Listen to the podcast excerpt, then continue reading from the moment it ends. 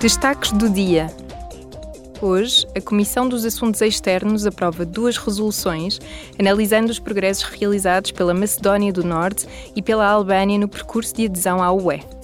Os eurodeputados convidarão o governo de Skopje a intensificar os seus esforços para melhorar a governação e o acesso à justiça.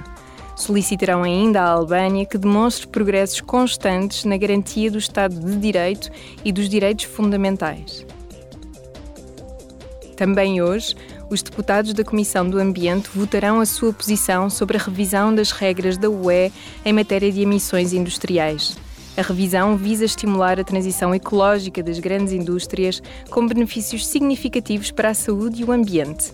O objetivo é alcançar a poluição zero, bem como uma verdadeira economia circular. Amanhã, os eurodeputados debaterão os ensaios de cosméticos em animais com os organizadores de uma iniciativa de cidadania para garantir melhor bem-estar animal e proteção ambiental. A Comissão do Ambiente, da Saúde Pública e da Segurança Alimentar conduz a audição pública. A iniciativa de cidadania europeia Cosméticos Sem Crueldade com quase um milhão e meio de assinaturas recolhidas num ano, quer que a União Europeia reforce a proibição de ensaios em animais.